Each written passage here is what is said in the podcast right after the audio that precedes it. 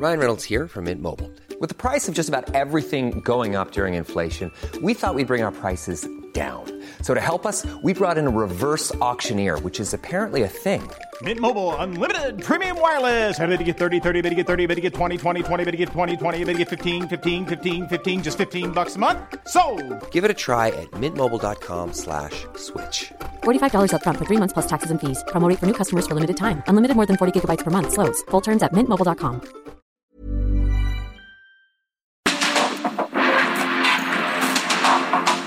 El mundo actual no se entendería sin la economía, las finanzas y los negocios. Acompaña a Mario Maldonado, el columnista de negocios más joven y objetivo del periodismo financiero en su programa. Bitácora de negocios.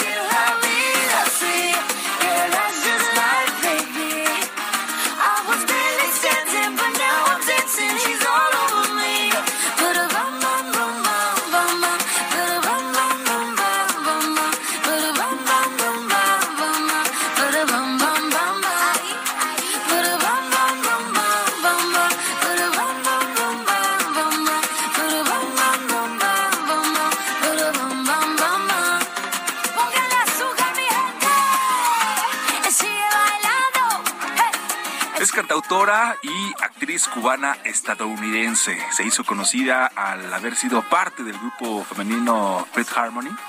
El 18 de diciembre del 2016 se anunció su salida de este, de este grupo y en 2017 lanzó el, el sencillo titulado Habana, siendo este la canción la canción principal de su álbum debut que logró posicionarse en el primer puesto del Billboard Hot 100 en los Estados Unidos. Ella es Carla Camila Cabello Estrabao, mejor conocida como Camila Cabello. Y escuchamos Bam Bam en colaboración con el cantante y compositor inglés Ed Sheeran. Y esta canción fue lanzada como el segundo sencillo del tercer álbum de estudio de Cabello, que se llama Familia, el 4 de marzo del 2022. Porque esta semana estuvimos escuchando canciones de la actualidad que nos levantan el ánimo, nos ponen de buenas y hasta nos dan ganas de bailar. Como es el caso de esta, ¿no? ¿No lo cree? Además es una de mis canciones favoritas en la actualidad. No sé si a usted le gusta, suena bien, es pegajosa y sí, sí dan ganas también de bailarla. Bienvenidos a este espacio, Bitácora de Negocios, a nombre de Mario Maldonado, titular de este noticiario. Mi nombre es Jesús Espinosa y hoy es viernes, viernes 29 de julio del 2022. Lo invito a que se quede con nosotros de aquí hasta las 6 de la mañana con 55 minutos, con toda la información de la economía, las finanzas y los negocios. Y como cada viernes, bueno, pues vamos a tener nuestra sección de franquicias. Vamos a platicar esta mañana con Mariana Jiménez Cárdenas, ella es directora nacional de alianzas e inversión social de Red de Bancos de Alimentos de México. Ya se viene la Expo Franquicias de Guadalajara el 2 y el 3 de septiembre de este mismo año, por supuesto, allá en la Expo Guadalajara. Vamos a estar platicando entonces con Mariana Jiménez, como cada viernes también, por supuesto, con Emilio Saldaña, el piso con lo más actual de la tecnología. Y vamos a platicar con el doctor Federico Rubli, él es asociado del Consejo Mexicano de Asuntos Internacionales de Comexi, sobre lo que se dio a conocer ayer el PIB de Estados Unidos que se contrajo 0.9% en el segundo trimestre y ahora crecen los temores también por una recesión. ¿Y qué pasaría si se da esta recesión en los Estados Unidos? ¿Cuáles serían los efectos para la economía o que tendría nuestro, nuestro país? Vamos a platicarlo, por supuesto, con el doctor Federico Rubli. Y también es viernes de los números y el deporte. El miércoles pasado se dio el debut del jugador brasileño Dani Alves con los Pumas de la Universidad Nacional Autónoma de México y vamos a platicar cuánto es el salario de este brasileño que viene directamente desde España, viene del Barcelona con 39 años. Más adelante ya ya lo vamos a platicar. Así que quédese con nosotros. Lo invito a escuchar un poquito más de esta canción, Bam Bam, y después, como todos los días, le presento el resumen con lo más importante de las finanzas, la economía y los negocios.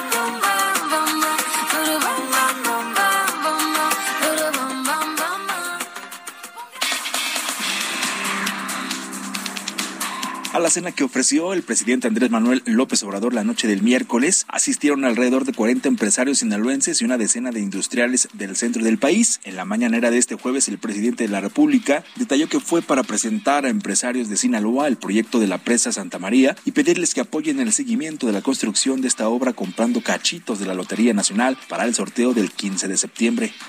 Pues no, porque solo fue la invitación a participar en el sorteo del día 15 de septiembre y estamos estimando obtener alrededor de mil millones de pesos y ese dinero se va a utilizar en la continuidad de la construcción de la presa de Santa María.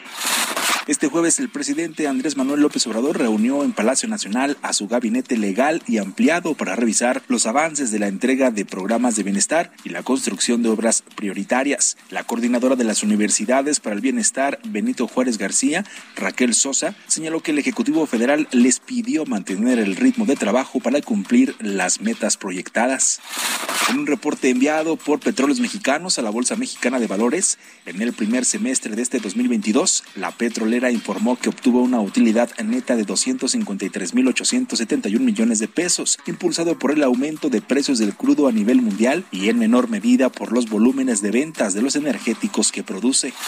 De acuerdo con un análisis de BBVA para que Petróleos Mexicanos alcance la meta prometida para 2022 de 1.830 millones de barriles diarios de crudo, durante la segunda mitad del año sus nuevos campos deben producir 428 mil barriles al día.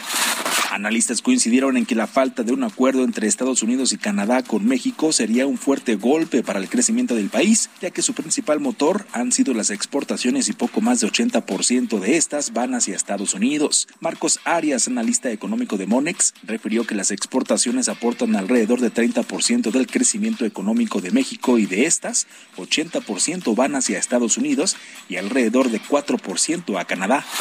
La Secretaría de Agricultura y Desarrollo Rural informó que el gobierno mexicano exportó este jueves el primer embarque de 220 toneladas de aguacate desde el estado de Jalisco a Estados Unidos. En un comunicado, Ken Salazar celebró este envío y lo calificó como una gran noticia.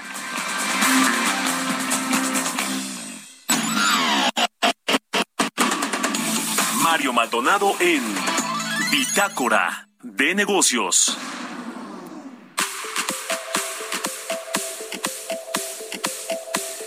El más sobre el presidente Andrés Manuel López Obrador, déjeme comentarle, le platico que bueno, el presidente descartó que nuestro país enfrente una recesión en el próximo año, en el 2023, como lo pronostica la calificadora Moody's. Ya le dábamos cuenta también en esta semana de estos datos, de estos pronósticos que dio a conocer la, califica- la calificadora.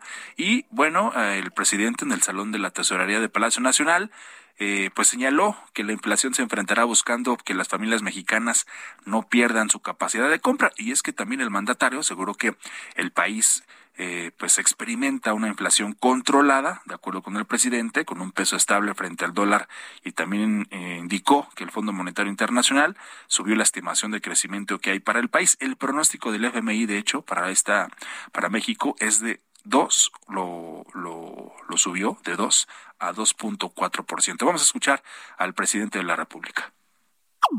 de modelos de medición que van de la mano con la política neoliberal, pero que están en franca decadencia. Eh, el modelo neoliberal está en crisis en el mundo.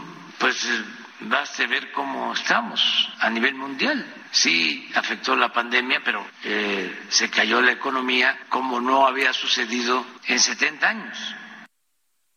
Y bueno, también en otros temas, el presidente señaló que está considerando enviar una carta al presidente de los Estados Unidos, George Biden, explicándole el TEMEC y cómo fueron las negociaciones y posterior aceptación con el gobierno del expresidente Donald Trump. Vamos a escuchar. Nos llevó mucho tiempo y que se logró que quitaran ese capítulo y que dejaran pon el artículo octavo, que nosotros lo redactamos, porque si no se aceptaba, no iba a haber tratado. Así de claro. Y el presidente Trump fue consultado y aceptó que quedara el texto que propusimos. Y ahora resulta de que no tiene validez si está en el tratado, con mucha claridad. Y estoy seguro que ni lo sabe el presidente Biden. Si estoy con ganas de enviarle una carta para decirle, oiga, ¿qué está sucediendo? A lo mejor usted no está informado bueno, pues ahí está, ahí está el presidente de la República. Son las 6 de la mañana con 15 minutos. Vámonos con otra cosa. Bitácora de negocios con Mario Maldonado. Ya le decía que se viene la Expo Franquicias Guadalajara 2 y 3 de septiembre de este año en la Expo Guadalajara. Y como cada viernes platicamos de franquicias, platicamos de negocios. Y hoy tenemos el gusto eh, de platicar con Mariana Jiménez Cárdenas, ella es directora nacional de Alianzas e Inversión Social de Red de Bancos de Alimentos de México. Además, es nutróloga egresada de la Universidad Autónoma de Guadalajara en Nutrición y Alimentación Humana. También es diplomada en Fortalecimiento Institucional y Procuración de Fondos por el Instituto Tecnológico Autónomo de México para platicar precisamente sobre esta Expo Franquicias y también, por supuesto, platicar de las alianzas e inversión social de Red de Bancos de Alimentos de México. Mariana, gracias por esta comunicación. Muy buenos días. Muy buenos días, Jesús, Roberto, mucho gusto y muchas gracias por el espacio. Al contrario, platícanos por favor qué hace la Red de Bancos de Alimentos de México. Pues mira, te comento, la Red de Bancos de Alimentos de México, o Red BAMEX, como mejor nos conocen, es una organización de la sociedad civil, una organización sin fines de lucro, que está conformada por 54 bancos de alimentos que están presentes en 26 estados de la República, pero con un alcance a 30 estados de la República. Es decir, somos una organización con un alcance y una cobertura prácticamente en todo el país. Lo que nosotros hacemos desde hace ya casi 30 años es recuperar alimentos que han perdido valor comercial a lo largo de toda la cadena de valor, pero que aún son aptos para consumo humano. Estos alimentos que se rescatan desde el campo, las tiendas de autoservicio, de conveniencia, la industria alimentaria, eh, los, los hoteles y restaurantes, son redistribuidos a personas que viven en inseguridad alimentaria y que son atendidos por estos 54 bancos. Actualmente la red BAMEX rescata más de 135 millones de kilos aprovechables, totalmente aptos para consumo humano cada año y que son redistribuidos a 1.9 millones de personas que viven en inseguridad alimentaria. Oye, Mariana, eh, te saluda Roberto Aguilar. ¿Y de qué, de qué manera este contexto económico actual, con el aumento también de los precios de los alimentos, pues está afectando a los bancos de alimentos precisamente? Fíjate que, que, que es una muy buena pregunta porque al final del día venimos arrastrando una crisis desde hace ya varios años ¿no? La, la condición de pobreza en México eh, antes de la pandemia era de más de 55 millones de personas, específicamente hablando de la inseguridad alimentaria. Antes de la pandemia estábamos hablando de 20, alrededor de 25 millones de personas que vivían en inseguridad alimentaria. Al cierre de 2020 eh, teníamos 13 millones más de personas en inseguridad alimentaria. Esto es 28 millones de personas más y a pesar de que eh, los, los, los donativos, por ejemplo, en 2020 y a mediados de 2021, la cantidad de excedentes de producción en la industria alimentaria era, era buena y los donativos estaban fluyendo de manera adecuada, eh, ahora eh, hemos visto que la tendencia va a la baja y sin embargo no así las personas que viven en inseguridad alimentaria porque como bien lo acabas de comentar esta crisis económica ha aumentado el número de personas que están en las filas de nuestros bancos de alimentos esperando recibir apoyo. Claro, y estamos ya prácticamente a un mes, ¿no? De esta Expo Franquicias que va a ser en septiembre y platícanos ahora, Mariana, eh, precisamente en qué consiste esta alianza entre Comexposium y la Red de Bancos de Alimentos de México. Comexposium ha, ha buscado de manera muy responsable eh, animar a todos sus a todos sus agremiados a todos los agremiados que están eh, ahora eh, afortunadamente reactivándose en, en esta Expo Franquicias para poder tener estrategias de responsabilidad social, sobre todo teniendo en cuenta que un gran porcentaje de las franquicias son de la industria alimentaria. Nosotros contamos con un programa que se llama El Rescate, que está enfocado al rescate eh, de alimentos en hoteles y restaurantes. Entonces, a través de esta alianza, nosotros animamos a todas las empresas que están agremiadas eh, a todas las empresas que participan en la Feria Internacional de Franquicias a que tengan estrategias de responsabilidad social, a que si tienen, eh, si no las tienen, pues cuenten con nosotros como uno de sus socios estratégicos para poder canalizar de manera responsable sus excedentes de producción, hablando de, de, las, las franquicias de alimentos pero también cualquier otra franquicia puede ser aliada de la red de bancos de alimentos porque tenemos muchas estrategias. Se pueden sumar a través de voluntariado, a través de colectas, eh, colectas de alimentos, a través de colectas económicas, etcétera. O sea, cualquier franquicia, cualquier empresa pequeña, mediana o grande que nos esté escuchando o que participe en, la Feria Internacional de Franquicias puede ser aliada de la red de bancos de alimentos de Perfecto, pues es un gran tema que todos debemos de apoyar. Mariana Jiménez eh, Cárdenas, directora nacional de Alianzas e Inversión Social de Red de Bancos de Alimentos de México, te agradecemos esta comunicación. Muchas gracias. Gracias, Mariana. Muy buenos días. Al contrario, gracias a ustedes y a todo su auditorio que nos escucha. Buenos días. Y hay que registrarse, por supuesto, a Expo Franquicias Guadalajara 2022 para que puedan conocer a Mariana y a todo su equipo. Expo Franquicias Guadalajara 2 y 3 de septiembre de este 2022 en la Expo Guadalajara. Gracias, Mariana. Hasta luego. Gracias a ustedes. Hasta luego. 6 con 20. Economía y mercados. Roberto Aguilar, cerramos la semana. ¿Cómo cerramos la semana? Fíjate, mi estimado Jesús, muy buenos días. Eh, gusto en saludarte a ti y a todos nuestros amigos con mucha información, mi estimado Jesús. Fíjate que se acaba de dar a conocer la primera lectura del Producto Interno Bruto en México. Mejora lo que se esperaba. Buena noticia. Fíjate que el PIB eh, sube 1% en el segundo trimestre eh, desestacionalizado y mientras eh, lo comparamos con el mismo periodo del año anterior, fue de 2.1% el crecimiento.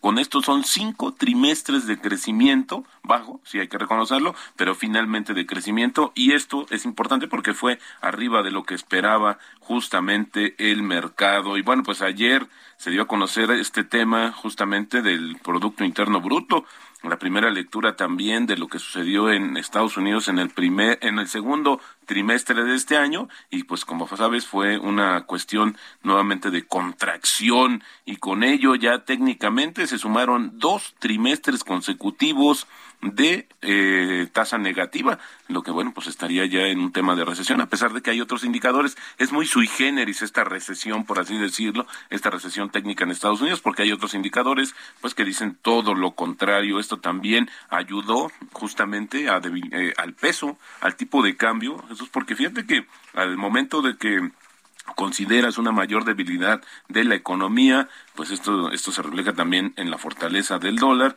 y ahora estamos viendo justamente pues que el tipo de cambio está en otro, en niveles eh, justamente de 2023 es lo que está cotizando justamente hoy el tipo de cambio. Lo que sí no fue nada eh, favorable es que fíjate que por el otro lado la inflación en la zona euro alcanza otro récord justamente, pero también es como señales eh, encontradas porque efectivamente la inflación de las de las economías que conforman este bloque económico pues alcanzó hasta 8.9% en julio desde el 8.6% del, del mes anterior, pero también se dio a conocer el comportamiento, el PIB justamente de la eurozona que superó las previsiones con un crecimiento de 0.7% en el segundo trimestre del año. Así es que pues muchos datos interesantes, mi estimado Jesús, sobre este, estos indicadores, pero lo más importante es que no hay una tendencia, o sea, que al final, insisto, es, es como muy sui generis,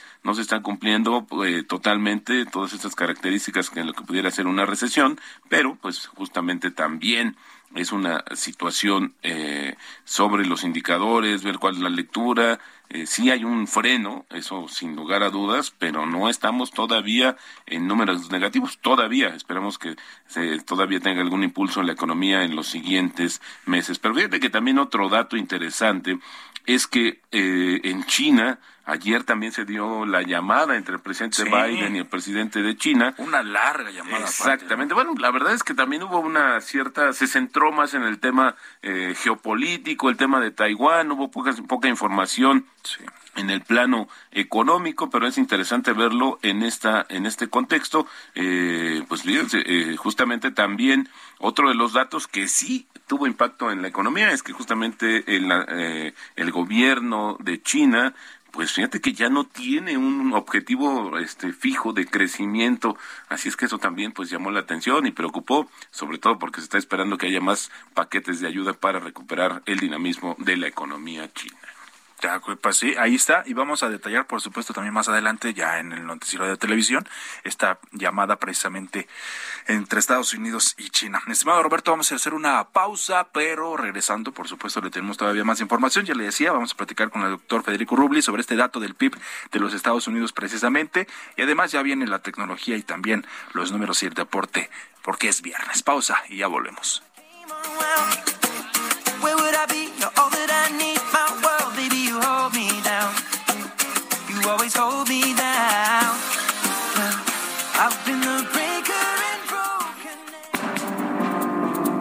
Momento continuamos con la información más relevante del mundo financiero en Bitácora de Negocios con Mario Maldonado. Regresamos.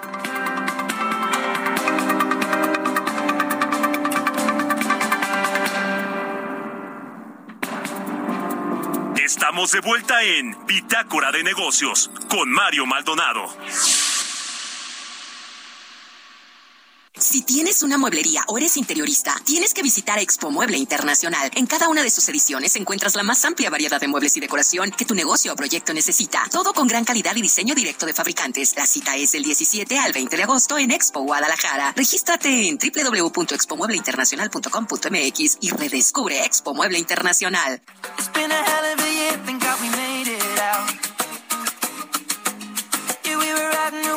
on the surface, I surface.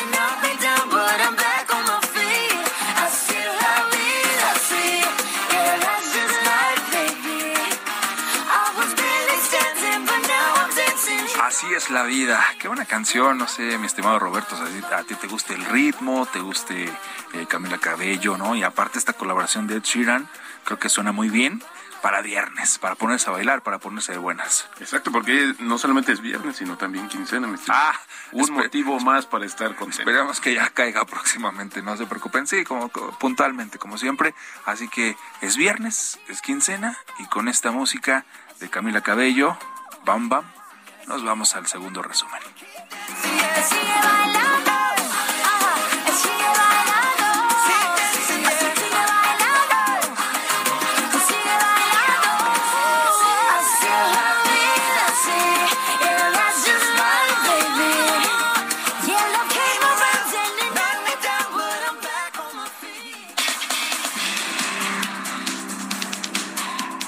Presidente de México, Andrés Manuel López Obrador, dijo el jueves que el plan de su gobierno para combatir la elevada inflación será reforzado en momentos en que las alzas de precios azotan los bolsillos de los mexicanos. La verdad que estamos muy bien, sigue muy fuerte el peso, tenemos una inflación controlada, abajo de la inflación de Estados Unidos y de Europa. De todas formas, vamos a reforzar el plan antiinflación.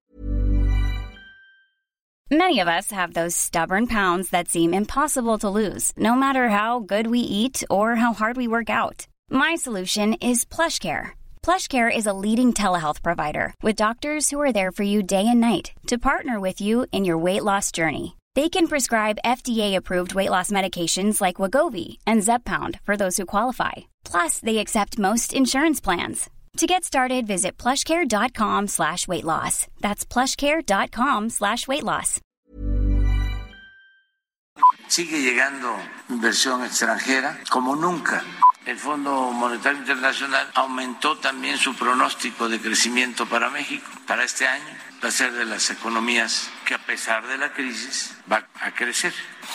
Al mes de junio se crearon 280.964 empleos. Sin embargo, esta cifra no fue suficiente para recuperar los puestos perdidos el mes anterior, según las cifras del Instituto Nacional de Estadística y Geografía. De acuerdo con la encuesta nacional de ocupación y empleo, en mayo, el número de personas ocupadas registró una caída de 518.079 empleos, por lo que a junio se observa una recuperación que no supera el total de los puestos perdidos un mes antes.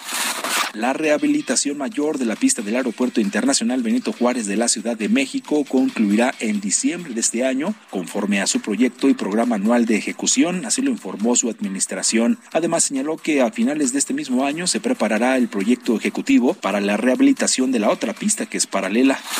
El impacto de la turbocina cara redujo las ganancias de Viva Aerobús 41.9% en el primer trimestre de 2022 respecto al mismo lapso del año anterior. De acuerdo con su reporte financiero publicado en la Bolsa Mexicana de Valores, la empresa reportó ganancias antes del pago de intereses, impuestos, depreciación y amortización por 1.320 millones de pesos entre abril y junio de este año, mientras que en el mismo periodo de 2021 fueron 2.273 millones de pesos.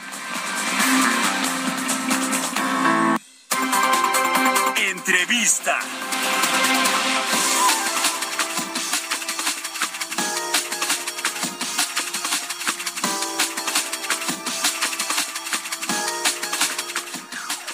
Fíjate Jesús que una de las reacciones del mercado, de los mercados bursátiles, justamente al dato que se dio a conocer el día de ayer, eh, fue positiva. Y de hecho esto se espera que la preocupación por el crecimiento de la economía estadounidense también reduzca la velocidad del incremento de las tasas de interés, eh, de las tasas de referencia o la magnitud. Pero bueno, para hablar sobre este tema tenemos a un experto, es el doctor Federico Rubli, asociado del Consejo Mexicano de Asuntos Internacionales, COMEXI. ¿Cómo está, doctor? Bienvenido, muy buenos días. ¿Qué tal? Muy buenos días, gusto en saludarlos. Igualmente, doctor, pues eh, el- la lectura sobre el dato que se dio a conocer a- de- ayer, que bueno, se esperaba, eh, fue menos del crecimiento, del decrecimiento que se dio en el primer trimestre, pero desde su punto de vista, eh, doctor, ¿cuál es la lectura sobre este indicador estadounidense? Bueno, desde luego es una desaceleración en el segundo trimestre eh, con esta cifra oportuna en relación al menos 0.9%. Ahora, aquí eh, la discusión es que muchos analistas eh, inmediatamente el día de ayer expresaron que la economía norteamericana estaba entrando en una recesión, porque bueno, pues aplican este criterio popular de que dos trimestres continuos negativos eh, son suficientes para declarar una recesión. Sin embargo, hay que tener cuidado porque para declarar una recesión no solamente se necesita esta condición de los dos trimestres negativos, sino que hay condiciones adicionales, ¿no? Por ejemplo, se tiene que cumplir un requisito de amplitud, que quiere decir que la contracción tiene que ser realmente generalizada en la mayoría de los sectores. Y bueno, por ahora en los Estados Unidos no se ve esto porque todavía hay muchos sectores que están creciendo de forma sólida, están desarrollando de una manera pues sí muy muy muy fuerte, ¿no? Incluido el mercado laboral, el mercado laboral está todavía muy muy fuerte en Estados Unidos, ¿no? entonces este requisito no se cumple. Un segundo requisito pues es la profundidad de, de, de la caída, ¿no? O sea, tiene que ser realmente una contracción significativa, ¿no? Además de generalizada, significativa, o sea, hay que recordar que la contracción en el, en el 2020 fue de 5%, ¿no? Entonces, algo así, ¿no? Y el tercero pues, es la duración, o sea, tiene que extenderse realmente mucho más allá o algo más allá de, este, de los dos trimestres iniciales, ¿no? Entonces, lo que estamos viendo ahí es que, eh, pues no, realmente no se puede declarar una recesión en Estados Unidos y la mayoría de los pronósticos lo están mostrando. El mismo Fondo Monetario Internacional hace unos días revisaba el crecimiento para Estados Unidos y eh, lo ubicaba para este año en un 2.3%, ¿no? Entonces, la verdad es que yo creo que no se ve en el horizonte de este año al menos una recesión. Pudiera haber, pudiera haber una mini recesión en términos de profundidad y duración eh, a inicios del año que entra, pero sería muy muy breve porque inclusive para todo el año los pronósticos andan que eh, la economía estadounidense tendría un crecimiento positivo de, del 1%. La mala noticia es que es una desaceler- desaceleración significativa en relación a lo que tendríamos este año. Pero sea como sea, se ve que pudiera ser una solamente una, lo que yo llamaría mini recesión hacia principios de año. Doctor, también se habla acerca de este, de se separaron los ciclos económicos entre Estados Unidos y México, pero aún así esta situación de nuestro principal socio comercial, ¿cómo nos afectaría a México también? Sí, eh, bueno, la economía, las economías están muy, muy vinculadas, muy ligadas, como sabemos, ¿no? Y aparentemente pudiera verse que hay una desvinculación, porque, bueno, justo esta mañana se dio a conocer la cifra oportuna del, del PIB de México del, del segundo trimestre, ¿no? Y fue, este, en términos anuales, 1.9%. Entonces, claro, si uno compara esto con eh, las cifras negativas de Estados Unidos, uno tendería a pensar que nos estamos desvinculando. Sin embargo, eh, pues es muy prematuro hacer un, un, un juicio de ese tipo, porque pues todavía falta ver qué es lo que pasa en, en los siguientes meses, eh, en los siguientes trimestres que quedan del año, ¿no? Donde yo creo que eh, van a volver a converger. Desde luego la parte comercial es lo más importante, ¿no? Entonces, en la medida en que eh, la demanda en Estados Unidos continúe más o menos estimulándose, pues eso va a favorecer las exportaciones mexicanas y nos puede ayudar, ¿no? Claro, otra, hablaba yo al principio, doctor, sobre esta reacción de los mercados también, esta, esta vinculación con las decisiones de política monetaria de la Reserva Federal, ante las preocupaciones justamente del crecimiento, pues un- una parte del mercado apuesta que van a ser mucho más, eh, menos agresivas que las que hemos visto ahora. ¿Cuál es su opinión al respecto? Yo creo que no deben de aflojar el paso. Yo creo que no no no es suficiente eh, pues este criterio de las indicaciones del PIB oportuno que se observó en Estados Unidos para tomar la decisión de que la Reserva Federal debería de aflojar el paso. Yo creo que no. Yo creo que el problema inflacionario es muy muy serio en Estados Unidos también en México, pero bueno, en Estados Unidos es muy, muy serio el problema inflacionario. Entonces, si no es con una acción decidida de la Reserva Federal, pues va a ser muy difícil que se pueda domar esta inflación. Entonces, la verdad es que yo sí pensaría que al menos eh, de aquí a un año, la Reserva Federal debería seguir con una política monetaria estrictamente restrictiva para poder controlar la inflación, ¿no? Y esto, bueno, pues obviamente nos pudiera llevar a tasas de interés, digamos, hacia fin de año, que pudieran estar realmente alrededor del 4%, inclusive del 4.25% en Estados Unidos, siempre y cuando la Reserva Federal se porte eh, pues, de una manera realmente congruente con controlar las presiones inflacionarias. O sea, lo que llamaríamos en la, en la jerga de bancos centrales que fueran realmente un- un- una tendencia de verdaderos halcones para llevar a cabo la política monetaria. Por supuesto, doctor Federico Ruble, y también este tema del, de todas las, estas variables en las cuales también está el tema de las, esta situación, esta tensión geopolítica entre China y Estados Unidos, el tema bélico, eh, la inflación a nivel mundial, bajo esto, bajo ese contexto, ¿qué podríamos esperar? Bueno, ya el Fondo Monetario también hizo lo propio al ajustar sus expectativas de crecimiento de la economía global, pero ¿cómo se ve en este contexto justamente México, doctor? Bueno, claramente México está siendo afectado eh, pues por todo este entorno global. Eh, desde luego, el obstáculo a las cadenas de suministro ha sido uno de las de los impactos más serios que hemos tenido aquí en México sobre la inflación. Y desde luego, bueno, pues también el conflicto bélico Rusia-Ucrania que eh, pues incrementó fuertemente los precios de los granos y de los alimentos, pues nos ha pegado aquí en México, ¿no? Sin embargo, eh, yo creo que México tiene que desarrollar eh, sus condiciones también domésticas del mercado interno para poder contrarrestar pues estos efectos externos. Eh, no es sencillo porque pues eh, la inversión viene muy muy deprimida todavía en México. Tenemos ya varios años que la, la inversión viene muy caída y bueno desafortunadamente sin inversión pues no va a haber no va a haber crecimiento, ¿no? De todo este entorno de estimaciones eh, internacionales y que incluyen a México, yo creo que lo preocupante es el año 2023 porque pues el Fondo Monetario si bien revisó el crecimiento para México este año a 2.4 eh, pues lo, lo, lo parte a la mitad para el año que entra a 1.2%. Y bueno, ya hablábamos de la perspectiva de 1% para Estados Unidos. Entonces, sí se vislumbra que 2023 eh, pues va a ser un, un, un año complicado. De ahí que es muy importante que en todo el mundo realmente se persevere en la lucha contra la inflación para que cuando menos no se tenga ya ese problema hacia fines del año 23. Por supuesto. Y una última pregunta, doctor. También hemos visto como vigoroso el consumo. ¿Será que todavía no hay un efecto inmediato de esta perspectiva de mayor inflación y el carecimiento de las tasas de interés en el mundo? ¿Sucede en México, sucede en Estados Unidos? ¿Cuál es su opinión sobre este tema?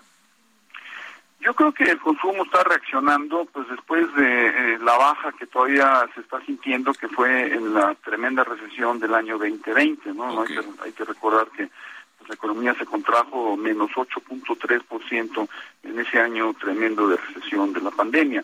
Entonces yo creo que todavía estamos viendo mucha recuperación de eso, de los niveles de consumo, porque el año pasado no vimos una recuperación demasiado vigorosa del consumo. ¿No? La economía, bueno, creció 5%, pero un rebote que fue claramente insuficiente después de la caída del 2020. Entonces yo creo que muchos consumidores están tratando precisamente de recuperar pues esto, ¿no? En, en, sus niveles de consumo y yo creo que eso es lo que estamos viendo ahora, ¿no? En términos de bienes durables, que sí se, se ha visto, pues hay un, un, un, incremento, ¿no? Excelente. Doctor Federico Rubli, asociado del Consejo Mexicano de Asuntos Internacionales, Comexi, gracias por su participación en esta mañana. Muy buenos días. Al contrario, muy buenos días y un placer. Gracias, muchas gracias al doctor Federico Rubli. Son las 6 de la mañana con 44 minutos.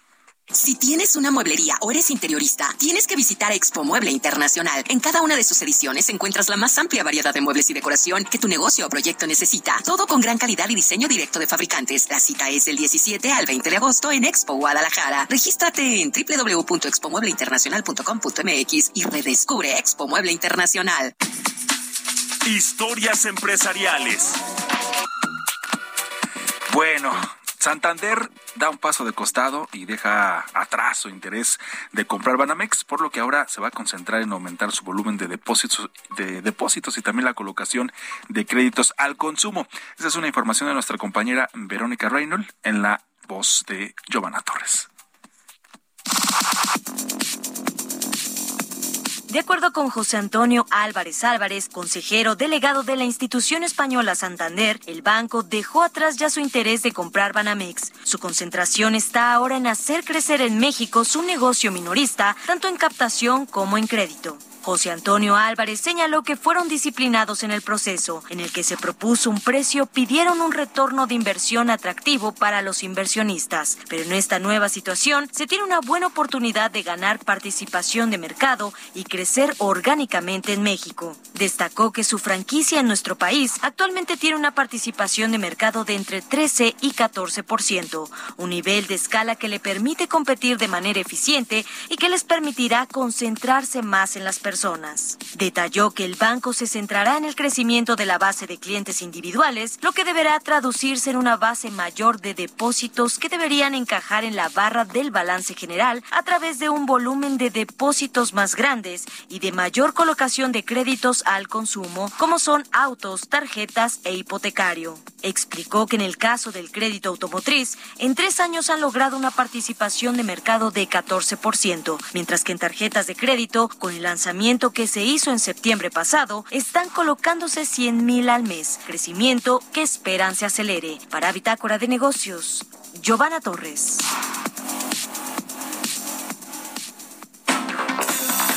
Tecnología.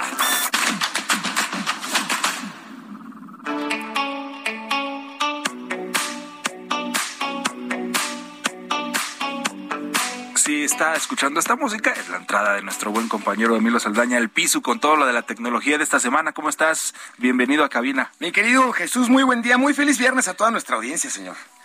Tenemos varios temas, ¿no? Que platicar esta, que se dieron a conocer esta semana, ¿no? Como por ejemplo pasó algo con Google por ahí, también con sí. Twitter que sigue dando de qué hablar. Sí, y, señor. Y, y, vaya que tienes material para este viernes. Hay buen arráncate. material. Eso es bien cierto. Pues finalmente lo habíamos platicado aquí, señor. El ingeniero que afirmó que una inteligencia artificial de Google había cobrado conciencia pues ya fue despedido. Blake Lemoine, el ingeniero de Google que afirmó públicamente que la inteligencia artificial conversacional Lambda, una plataforma de Google precisamente para los efectos de inteligencia artificial alrededor de las conversaciones, había cobrado conciencia pues ha sido despedido, según un boletín en Big Technology. Lemoine compartió la noticia de su despido en una grabación en el podcast de Big Technology el viernes pasado, pocas horas después de que Google lo despidiera. Basado en sus conversaciones con la plataforma Lambda, Lemoine consideró que el sistema había desarrollado un sentido de autoconciencia, expresando preocupación por la muerte, un deseo de protección y la convicción de que sentía emociones como felicidad y tristeza, e incluso ayudó a la plataforma a entrevistarse y contratar a un abogado para que defendiera sus derechos como ser consciente. Sí, los derechos de la plataforma.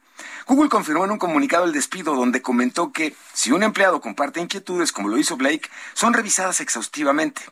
Consideramos lamentable que a pesar de un compromiso prolongado con este tema, Blake haya optado por violar de manera persistente las políticas claras de empleo y seguridad de datos. Le deseamos lo mejor a Blake. Bueno, pues desde acá también le deseamos lo mejor, pero el final de, de la historia de este joven era como previsible. Y por otro lado, señor, Twitter ha sufrido, y es nuevamente aquí la noticia, un hackeo. Se filtraron 5.4 millones de usuarios los datos de 5.4 millones de usuarios. Un supuesto hacker denominado Devil puso a la venta en un foro en línea los datos de 5.485.636 usuarios, incluyendo celebridades, empresas y otros usuarios, todo esto por un monto de 30 mil dólares. Twitter confirmó estar investigando la situación, pero no hay en realidad información hasta el momento. Pocas horas después de la publicación en dicho foro, los usuarios del mismo verificaron la autenticidad de la filtración usando una muestra puesta a disposición por el usuario débil, confirmando que los datos filtrados indica o todo indica que son correctos. La vulnerabilidad explotada por el hacker fue reportada y de hecho en principio resuelta en enero. Esta vulnerabilidad permitía a un atacante obtener el número de teléfono y dirección de correo de una cuenta mediante una falla específica del cliente de Twitter para Android. En dicha ocasión, incluso Twitter recompensó al usuario que reportó dicha falla con 5.040 dólares. Y con el alto incremento en estos ataques cibernéticos, a estas alturas a mí me llama la atención que cuando escuchamos estos casos, casi siempre pensamos en hackers solitarios, ya sabe, agazapados en su computadora, en Como unas las películas, sí, sí, escondidos en su cuarto, cuando en realidad se trata de toda una industria. Platiqué con Omar Alcalá, Cybersecurity Manager en Tenable, y nos explicó que se trata de estructuras mucho más sofisticadas, de toda una industria en realidad, que incluso ya aplica el concepto, chequen esto, de ransomware as a service, es decir, la posibilidad de contratar estos servicios de secuestro de sistemas para intentar extorsionar a posibles víctimas. Escuche lo que nos comentó Omar. Fíjate que eso es bien importante porque pensamos así como en Hollywood que se vean a los encapuchados, como una, una persona así oscura dentro de los teclados.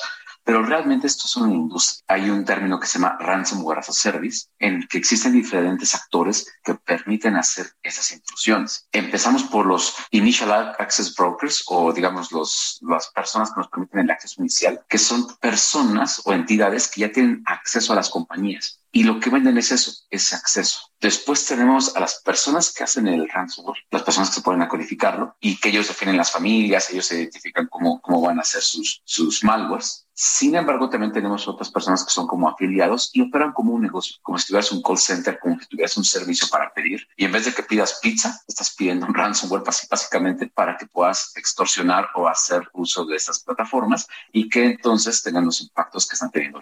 Como pueden ver, es una estructura completamente compleja con los eh, con una eh, visión de negocio, porque al final de cuentas lo que estamos buscando es monetizar esto por diferentes medios. Pues como pueden escuchar, se trata en realidad de toda una industria y no es la labor ocasional de ahí del hacker solitario. Y como siempre, señor, la recomendación en este espacio es cuidar nuestros datos, tanto personales como relativos a lo laboral.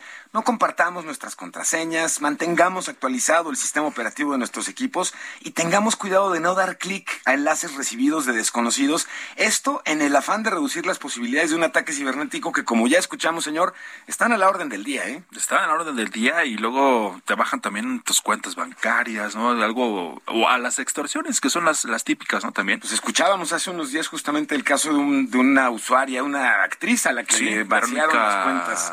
Rómulo, me Exacto, parece. sí, sí, sí, sí, sí, sí. Ahorita buscamos el nombre. Ajá. Casos en los que, aún con los datos de los usuarios, siendo complicado realmente tener acceso a este tipo de claro. La, hay un bug ahí, hay un, digamos, un cortocircuito. En los teléfonos, hoy hay una coincidencia muy peligrosa. Tenemos, al mismo tiempo que tenemos las aplicaciones que nos permiten comunicarnos con medio mundo, tenemos las aplicaciones y los datos que nos permiten manejar incluso nuestros dineros. Y esa concentración de datos en un solo dispositivo lo hace peligroso. Muy peligroso. No, pero está en la contraseña, de verdad. ¿eh? Verónica Bravo. Verónica Bravo, exactamente. Le mandamos un saludo. Esperemos que, que le, que le resuelva, ¿no? Que está con la, con, con la Conducef y que está muy peleado con el banco, pero bueno, esperemos que le, que le resuelva. Gracias, Piso. No te Buen vayas. fin de semana, aquí estamos, señor. No te vayas, vamos con el tiempo de reposición. Los números y el deporte.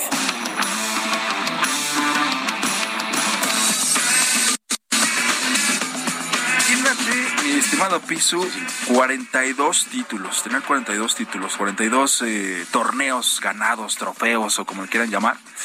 Es el caso de este brasileño Dani Alves que llegó a los Pumas. Ya sé que no eres muy futbolero. No, pero celebradísima la llegada del joven Alves. Y, y es que y es que son de los contratos o los fichajes que le llaman los los, los fichajes bomba, ¿no? Ok, estos históricos. Y yo creo que sí es un fichaje bomba, ¿no? Un- todo un histórico del Barcelona y todos los clubes por donde pasó Dani Alves. 43 títulos tiene incluidos, obviamente los títulos con Brasil, con el Barcelona, con el Sevilla, con un equipo allá en, en- en- en su país natal. Pero llegó a los Pumas y aparte de la forma que llegó, llegó pues gratis porque se terminó su contrato con el Barcelona, no lo renovaron y ya lo único que tuvo que hacer el brasileño es arreglarse con los Pumas para su salario.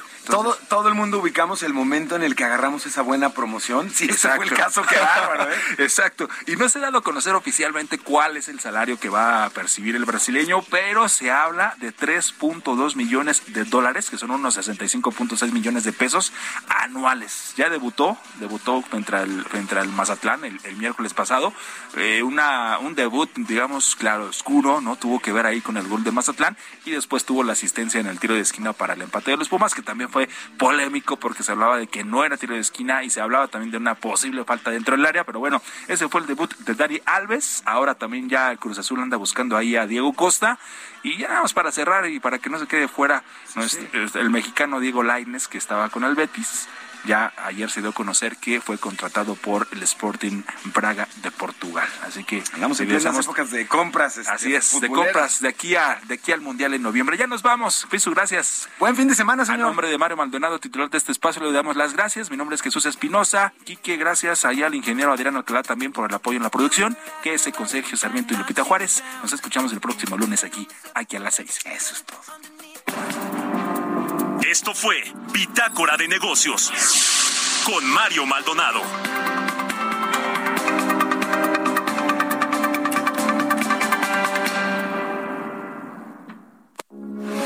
Heraldo Radio 98.5 FM, una estación de Heraldo Media Group. Transmitiendo desde Avenida Insurgente Sur 1271, Torre Carrachi, con 100.000 watts de potencia radiada. Heraldo Radio, la H que sí suena y ahora también se escucha. La salud no tiene por qué esperar. En JLN Labs sabemos que tu familia y tu tiempo son lo más valioso. Sin filas, sin turnos. Respetamos tu cita en nuestras sucursales y a domicilio. Contamos con más de 400 análisis clínicos, check-ups, perfiles y pruebas COVID. Conoce más en jlnlabs.com.mx. JLN Labs. Tu tiempo es nuestra prioridad. Consulte a su médico, responsable sanitario con cédula profesional 3837-652. UNAM, permiso COFEPRIS número 2233-0021A, 1045. En la Comedy Fresco, todos los vinos y licores están al 3x2. Sí, al 3x2. Aplican restricciones. Evita el exceso. Hasta agosto 2. El deporte motor en su máxima expresión. Con la mejor información en una sola página. Enciende motores y arranca en el nuevo portal del automovilismo. 0 a 100, nacidos para correr. Visítanos en www.de0a100.com.mx. ¿Ya conoces la Universidad Abierta y a Distancia de México? Claro, es una universidad a mi medida. When you make decisions for your company, you look for the no-brainers. If you have a lot of mailing to do, stamps.com is the ultimate no-brainer. Use the Stamps.com mobile app to mail everything you need to keep your business running with up to 89% off USPS and UPS. Make the same no brainer decision as over 1 million other businesses with Stamps.com. Use code PROGRAM for a special offer. That's Stamps.com code PROGRAM.